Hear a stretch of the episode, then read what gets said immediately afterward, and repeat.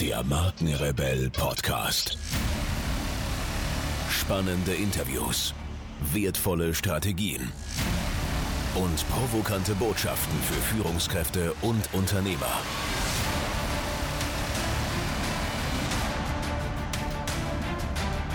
Stell dich den Herausforderungen der Digitalisierung und setze als Marke ein Zeichen.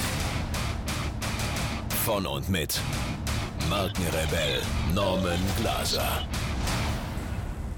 Here we go. Herzlich willkommen, ihr Lieben, zu einer neuen Folge hier im Markenrebell Podcast. Mein Name ist Norman Glaser und ich helfe als Mentor Unternehmer und Unternehmerinnen in Fragen der Markenführung und Digitalisierung. Heute mit einer Solo-Show und ich möchte euch mit dieser Solo-Show so richtig motivieren, denn ähm, wir wissen es selber, manchmal ist so dieses dieses äh, Hamsterrad, in dem wir sind, und das ist völlig egal, wo wir arbeiten, für wen wir arbeiten, ob wir äh, äh, Unternehmer aus Leidenschaft im Einzelunternehmen sind oder im Großkonzern, völlig egal. Wir brauchen eine Motivationsspritze und die will ich heute, euch heute geben. Und zwar möchte ich euch die heute geben mit einer Geschichte, eine Geschichte aus meinem Leben. Und ähm, die Learnings aus dieser Geschichte, die verstehe ich eigentlich heute erst. Und das ist das Interessante dabei, dass ich ähm, in der Reflexion, ich war damals sieben oder acht Jahre, ähm, äh, das Erlebte heute so aufarbeiten kann, ja, so verstehen kann, so in der, in der, in der Rückschau einfach diese Aha-Momente immer wieder habe. Und in dieser Geschichte geht es darum, dass ich mit sieben, acht Jahren angefangen habe, im Leistungssport zu fechten, Florett und Degen. Und das ging irgendwie so acht, neun Jahre lang. Und äh, mein Alltag sah so aus, dass ich quasi von Montag bis Freitag natürlich Schule hatte und nach der Schule ins Training ging und am Wochenende Turniere hatte.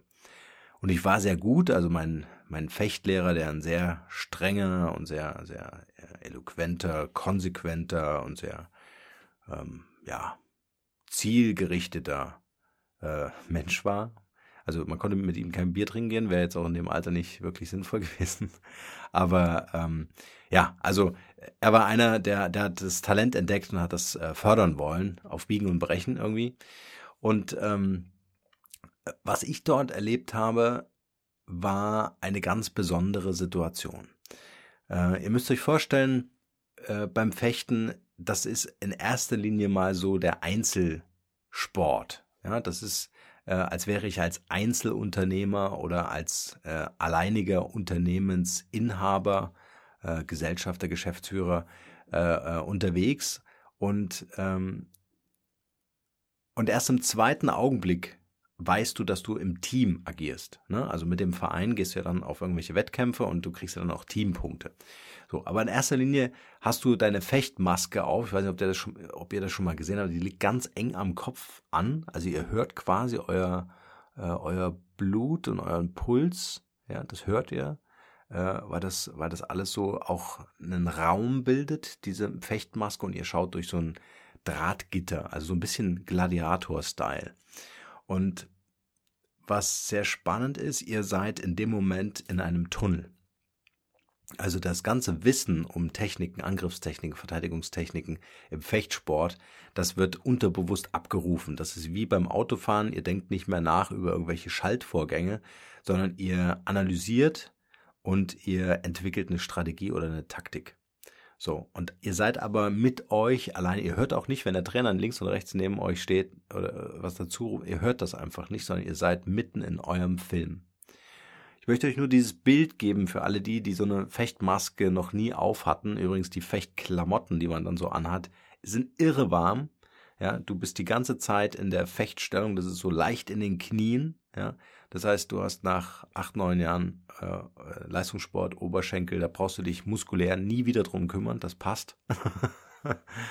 genau. So, und ähm, es gab einen Moment in dieser Fechtkarriere, in dieser Leistungssportkarriere, ähm, den ich nie vergessen werde und der für mich auch heute ein ganz wichtiger Gamechanger war. Damals schon, aber auch heute. Und zwar müsst ihr euch vorstellen, es waren die Meisterschaften. Es war das größte, der größte Wettkampf, äh, den, an dem ich je teilhaben durfte äh, im Fechtsport. Und ähm, ich habe es tatsächlich ins Finale geschafft. Äh, über einen Umweg, also ich habe einen Kampf verloren und äh, äh es war aber kein, kein K.O.-System, sondern man kam dann trotzdem ins Finale. Und ich hatte, und die Story muss ich noch mal ganz kurz erzählen, einen ähm, wie sagt man, Teamkameraden. Daniel hieß der. Und äh, ich hatte immer so den Eindruck, äh, Daniel, der, der, dem fiel das irgendwie alles so total leicht. Also der konnte das irgendwie mit Ausdauersport und Kraftsport und Reaktionstests und so weiter, ja. Und irgendwie, man nimmt sich zwar vor, man möchte nicht vergleichen, ja, und man macht das auf andere Weise genauso gut wie der andere und so weiter, aber irgendwie orientiert man sich dann doch und äh, möchte dann irgendwie so für sich feststellen, hey, das mache ich schon ganz gut oder da bin ich vielleicht besser oder so, ne? Also das hast du halt im, ganz extrem auch im Sport, ähm, äh, dass dieser Vergleich überhaupt nicht, äh, ist gar nicht möglich, den nicht zu, zu machen. Und ähm, dieser Daniel war so ganz bei sich. Das heißt, es war ihm wichtig, dass äh, er das beste Equipment hatte. Es war ihm wichtig, dass er äh, die, die Lektionen hieß das, wenn man mit dem Fechtlehrer, mit dem Trainer quasi so Einzelunterricht hatte, dann hieß das Lektionen. Das war ihm immer ganz wichtig, dass er mindestens zwei am Tag hatte. Also äh, er war so ganz bei sich und irgendwie hat mich das beeindruckt, ähm, hatte aber nicht dieses, dieses Teamgefühl. Ja? Also er war für sich. Wenn wir ins Trainingslager gefahren sind, dann, äh, dann, dann war es immer wichtig, dass für ihn alles in Ordnung war. Ja? Äh, und, er, und er schaute einfach nicht aufs Team, es war ihm völlig egal. Und es kam dieser besagte Tag, es kamen die Meisterschaften. Ich hatte schon erzählt, ich bin ins Finale gekommen hintenrum und der Daniel hatte alle Kämpfe gewonnen und kam auch ins Finale. Das heißt, wir standen im Finale gegenüber und es war der letzte Kampf. Und ähm, vor diesem Kampf nahm ich meinen Trainer so zur Seite und auch den Daniel und meinte so, Norman, ich möchte, dass du den Kampf verlierst, damit wir die Teampunkte bekommen. Und der Daniel hat ja sowieso alle Kämpfe gewonnen. Wir wollen einfach, dass äh, das natürlich dann auch mehr mit Urkunde bei uns im Vereinshaus hängt und so weiter und so fort. So, das war erstmal für mich ein Schock. Ja, also man glaubt nicht an dich, sondern ähm, man, äh, man ist auch nicht interessiert am, am, am Ergebnis. Ja, also man macht ja diesen Sport, um, um zu schauen, wer ist der Beste. Ja, das ist ja die, die Idee dahinter. Und äh, es ging in diesem Moment überhaupt nicht mehr darum, sondern es ging darum, wie kann man diesen Daniel äh, äh, pushen und als Urkunde an die Wand hängen. Ja, beziehungsweise die Teampunkte konnte ich ja noch nachvollziehen. Das, äh, das war ja auch immer so mein, mein Thema, dass das Team äh, dahinter äh, davon profitieren sollte. Aber ich fand einfach nur so, äh, ich fand es so manipulativ und das, das, äh, äh, das hat mich äh, dann, dann beschäftigt. An dieser Stelle möchte ich kurz unterbrechen mit dem Hinweis auf unseren Podcast Mastery Online Kurs. Für alle die unter euch, die sich schon mal mit dem Gedanken beschäftigt haben, einen eigenen Podcast zu produzieren, ob zur Positionierung der eigenen Persönlichkeit als Marke oder auch für den digitalen Marketing-Mix eures Unternehmens. Ganz egal, dieser Online-Kurs wird euch befähigen, diesen Podcast oder euren eigenen Podcast zu produzieren. Ich habe dort mein ganzes Wissen und meine ganzen Erfahrungen der letzten Jahre hineingepackt, inklusive Insider-Tipps, die nur wenige Podcaster in Deutschland kennen. Von dem her freue ich mich auf euer Feedback. Schaut euch das Ganze an auf www.markenrebell.de slash podcastmastery und ich würde mich freuen, wenn das für euch genauso wertvoll ist, wie es für mich geworden ist. In diesem Sinne, und jetzt geht's weiter hier.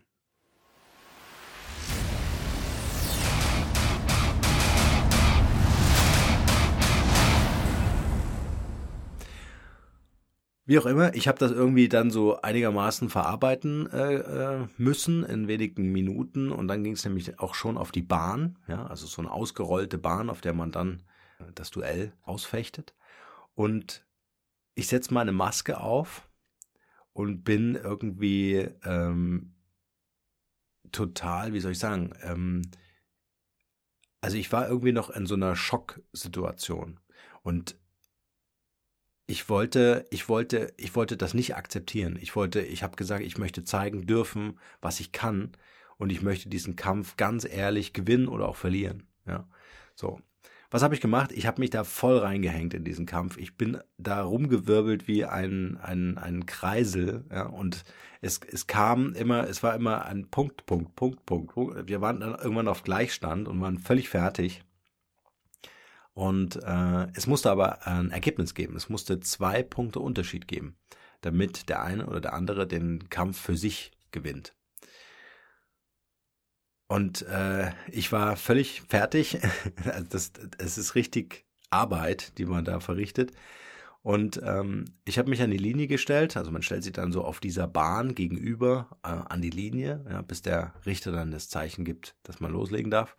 Und äh, ich stand an dieser Linie und habe mir gesagt, ähm, ich, ich weiß, was ich kann, ich weiß, dass ich alles gegeben habe im Training, äh, ich weiß, dass ich über die Jahre ganz viele Erfahrungen äh, gesammelt habe. Und ich habe in diesem Moment so dieses, weiß nicht, ob ihr das kennt, dieses ganz warme Herzgefühl gehabt, dieses Urvertrauen in die eigenen Fähigkeiten, in die eigenen Erkenntnisse oder Kenntnisse. Ähm, und äh, auf einmal passierte was, was ganz Spannendes, denn die Spitze meiner Klinge senkte sich äh, auf dem Boden, also oder in Richtung Boden, ja, also normal steht man ja da mit seinem äh, Degen und äh, hält die Klinge nach oben, ja, und äh, meine Klinge senkte sich äh, Richtung, Richtung Boden.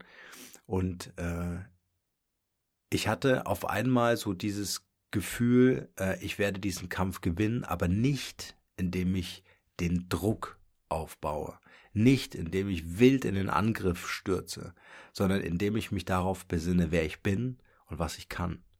Und ähm, ich habe in dem Moment beschlossen, und das sind ja alles, muss man sich vorstellen, das sind ja alles Bruchteile von Sekunden. Ja. Ich habe in diesem Moment ähm, mich dafür entschieden, äh, stehen zu bleiben. Also normal ist es so, jeder steht an seiner Linie, der Richter gibt das Zeichen und dann geht man in den Angriff. Ne? Dann tänzelt man da hin und her, wie beim Boxen kennt man das ja auch, äh, versucht auszuloten und Taktiken und so weiter. Ja? Ich blieb stehen. Mit gesenkter Klinge.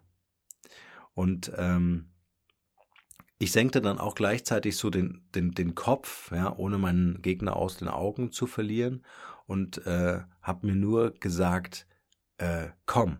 Also ne, ich habe darauf gewartet, dass er auf mich äh, äh, zurennt und das tat er dann natürlich auch. Und äh, ich habe eine, eine ganz einfache, also er hat den Angriff äh, durchgeführt und ich habe eine ganz einfache Parade-Repost gemacht. Parade-Repost heißt, ich habe mit meiner Klinge seine Klinge, die im Angriff war, von mir aus gesehen, nach links pariert, also abgewehrt, und dann habe ich den Treffer gemacht. Das ist so das Einfachste, was du im Fechten machen kannst. Das ist das Erste, was du lernst. Parade, Repost. Das übst du so lange, bis das so in deinem Unterbewusstsein drin ist, dass du alles mit Parade, Repost irgendwie äh, machen kannst. Und das, das war natürlich für diesen Daniel ein Riesenproblem, weil das war ja jetzt keine ausgefuchste äh, Taktik oder ein ganz besonderer Move. Äh, da gibt's ja noch ganz andere Sachen, die man da machen kann. Ähm, sondern es war diese ganz einfache Bewegung. Und es war dieses so bei sich sein, dieser, dieser, dieser Moment, es war so alles still, ja, es war als, als würde ich, es, als würde es nur mich geben. Und ich habe das so wahrgenommen wie in, in einer Zeitlupe. Ja, ich hatte unfassbar viel Zeit, ähm, den Angriff abzuwehren und zu kontern. Und das hat mir dann den ersten äh, Punkt mehr gebracht, den ich in dieser äh, Meisterschaft oder in, in, in, diesem, in diesem Duell gebraucht habe. Ähm, und ein, ein weiterer ähm, Punkt, den braucht die natürlich dann auch noch, um diese zwei Punkte zu haben, äh, dass die, dieser, ähm, dieser Kampf gewonnen wurde. Ähm, den habe ich natürlich dann, dann auch noch gemacht, den, äh, den, den, den Punkt, weil dann ist das auch mit den Nerven auf der anderen Seite natürlich dann schwierig. Ne? Ich brauche dann einen Punkt und er muss sich dann wieder bemühen und so weiter. Also auf jeden Fall, ich habe das Ding am Ende gewonnen. Mein Trainer war natürlich stinksauer und ich habe mir mit dem letzten Punkt, den ich gemacht habe, also den letzten Treffer, habe ich, äh, äh, hab ich mir gesagt, ich werde mit diesem Sport aufhören und es ist der letzte, das letzte Mal, dass ich einen Degen in die Hand nehme und es ist das letzte Mal, dass ich, oder es soll der letzte Treffer meiner Karriere sein.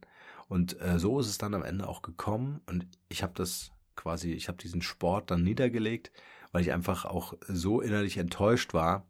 Ähm, äh, konnte mich dann zwar Meister nennen, aber ähm, es war für mich nicht mehr so interessant. Viel wichtiger aber war das Learning in diesem Moment, dass ich mich darauf besonnen habe, wer ich eigentlich bin, dass dieses Vergleichen überhaupt keinen Sinn macht.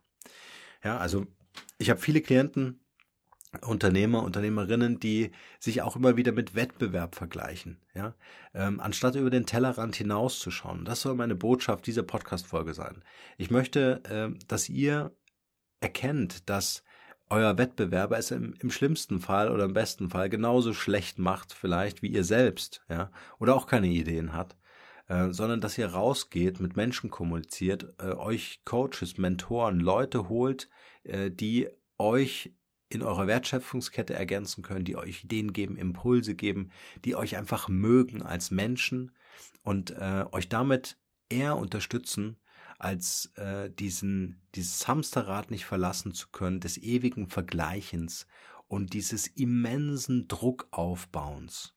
Ich erlebe in ganz vielen Unternehmen einen unfassbaren Druck, immer noch mehr und mehr und wir müssen das doch schaffen und wir müssen diese zehn Prozent mehr pro Jahr hinkriegen, anstatt rauszugehen, anstatt an der Linie stehen zu bleiben, die Waffe zu senken, zu konzentrieren und zu sagen, hey, wer sind wir eigentlich? Wie haben wir uns entwickelt in den letzten Jahren? Äh, und dann ganz gezielt nach vorne zu gehen und so einfach wie möglich in der Strategieentwicklung zu arbeiten, um zu sehen, was kann, was können wir machen, um das Unternehmen vorwärts zu bringen, um es erfolgreich zu machen, um letztendlich den Sieg einzufahren, den wir uns so sehnlichst wünschen und auf den wir so sehnlichst hingearbeitet haben. Ja, ich hoffe, ich konnte euch mit meiner kleinen Story aus meinem Leben so ein bisschen motivieren, so ein bisschen, äh, ja, so ein bisschen rütteln, so ein bisschen wachrütteln. Ähm, und ich glaube, dass es in jedem von euch da draußen so eine Story gibt. Ich glaube ganz fest daran, wenn man da so ein bisschen äh, in der Vergangenheit äh, rumkramt, dass jeder von uns so eine Story hat, so einen Moment hat, äh, in dem man sich selbst gesehen hat, in dem man sich nicht verglichen hat, in dem man nicht den anderen gesehen hat, sondern in dem man sich selbst gesehen hat und diesen Selbstwert erkannt hat, äh, den jeder von uns einfach von Haus aus mitbringt. Und äh, genau das will ich genau so stehen lassen und freue mich über euer Feedback in den Shownotes zu dieser Podcast-Folge. In diesem Sinne, nur das Beste für euch und bleibt rebellisch. Ciao.